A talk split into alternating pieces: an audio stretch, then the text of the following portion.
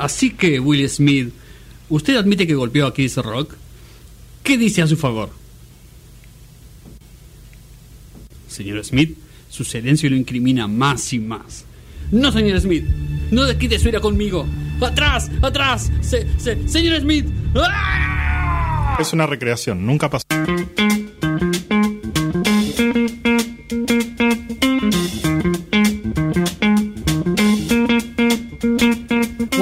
Bueno, nos quedan 8 minutos para el final de noticias descafinadas para las 2 de la tarde y dejarle paso a Nicanor, a quien le mandamos un eh, grato abrazo de compañero de radio.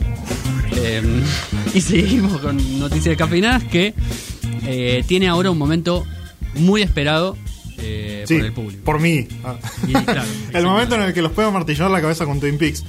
Em, ya me han escuchado hablar mucho de Twin Peaks en este momento.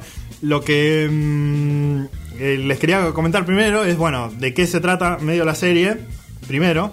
Sí. Y eh, quiero escuchar la- las primeras reacciones del señor Nacho Cáceres, que nunca había visto la serie Totalmente. primero. Así que vamos a tener una, una perspectiva distinta que no sea la mía eh, por una vez en, en todas sus vidas. Eh, Twin Peaks es una serie creada por el cineasta surrealista, podríamos llamarlo, David Lynch, junto con Mark Frost, que Mark Frost le da como una cierta estructura y un, un índice más de, de- de misterio policial Sí. a la, la locura artística de, de Lynch. Eh, esto es una serie televisiva de 1990, salió en el 90 y en el 91. Se trata de el asesinato de una chica eh, eh, recién en el colegio, digamos, Claro. este, a punto de, de recibirse del colegio. Em, y esa es una pequeña ciudad.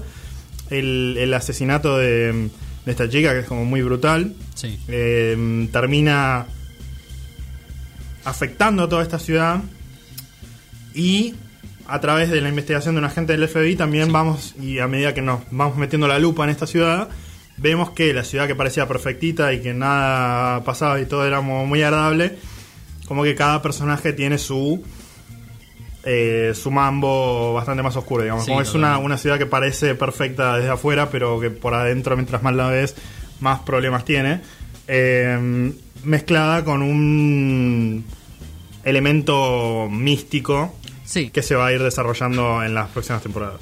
Sí, que en la primera temporada no, no es tan marcado por ahí. No, Eh, a pesar de un par de situaciones eh, determinadas, que igual algunas incluso están dentro del marco de, entre comillas, la fantasía, digamos, sí. eh, como pueden ser sueños y demás. Después eh, el concepto de, de qué es real y qué no es real eh, se va se va cementando más eh, a, a medida que, que pasan las temporadas. Sí. Este, mm, pero bueno, Nacho, ¿qué, qué onda?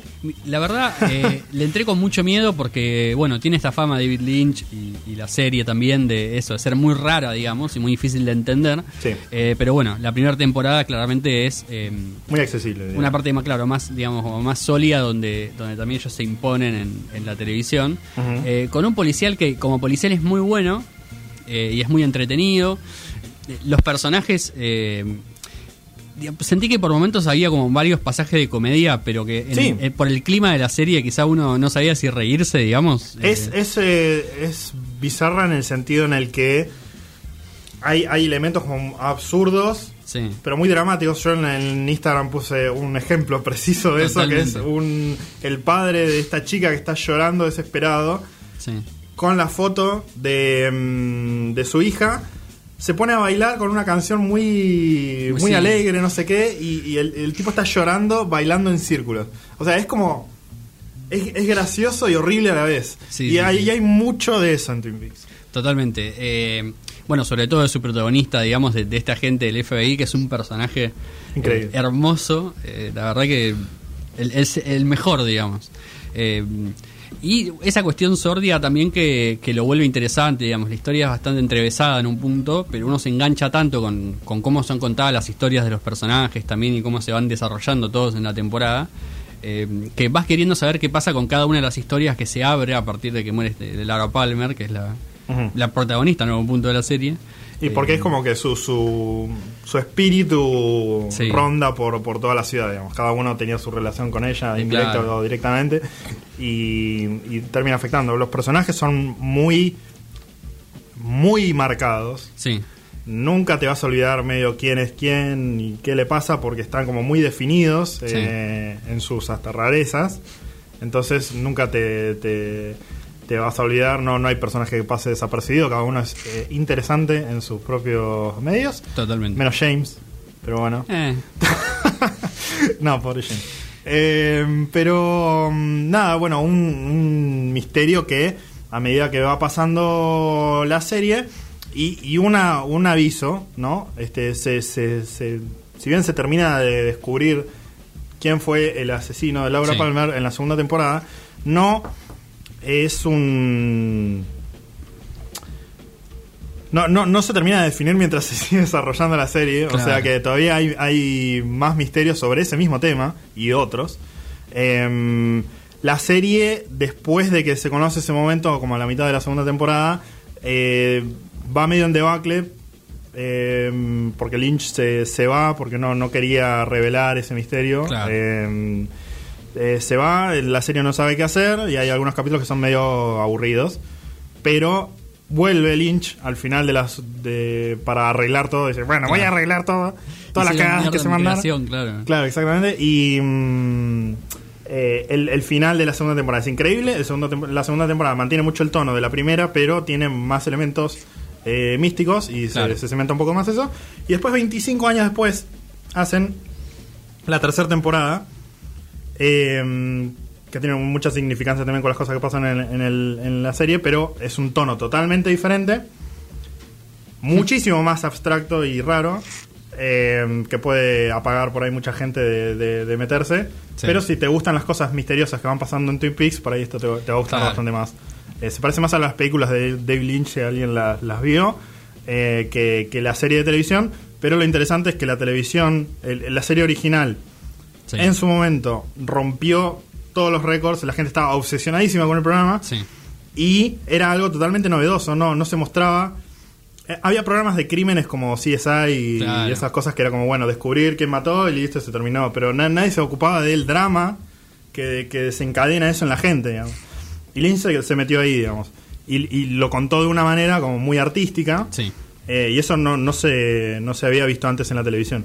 Y lo mismo pasó en 2017 cuando sacaron la tercera que está en Netflix. Claro. Eh, también una, una locura total. Eh, eh, romper el panorama de... No, no viste ninguna serie que se vea Claro. como, como esa tercera temporada. Así que lo, lo recomiendo mucho. La verdad que eh, la serie increíble Twin Peaks la recomendamos, la pueden buscar en Streamio, eh, las primeras dos temporadas, y como dijo Mati, en Netflix la tercera temporada, 25 años después. Eh, y si les gusta David Lynch, que es una buena puerta de entrada a ver Twin Peaks, después pueden buscar su filmografía en todas partes. Nosotros estamos ya llegando al final del programa, nos quedan solo dos minutos, así que Colo, eh, te agradezco mucho por la compañía. Em, Gracias eso, ¿no? a vos por esos increíbles mates, igual No, que siempre. Eh, no se olviden mañana, 12 del mediodía, Fuerza Under, hasta las 2 de la tarde. Va a venir una, una banda a tocar. Vamos a tener eh, una columna de cine. eh, así que va a estar interesante, va a estar lindo, como siempre, eh, ideal para los domingos.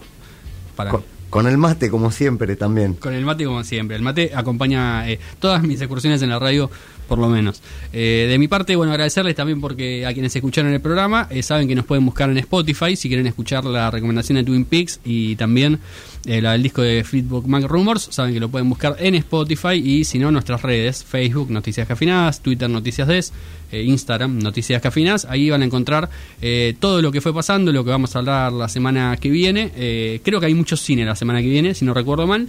Mm, puede ser que hablemos del padrino, puede ser que hablemos del padrino, eh, pero bueno, se lo contamos eso la semana que viene. Búsquenos en redes, se van a enterar.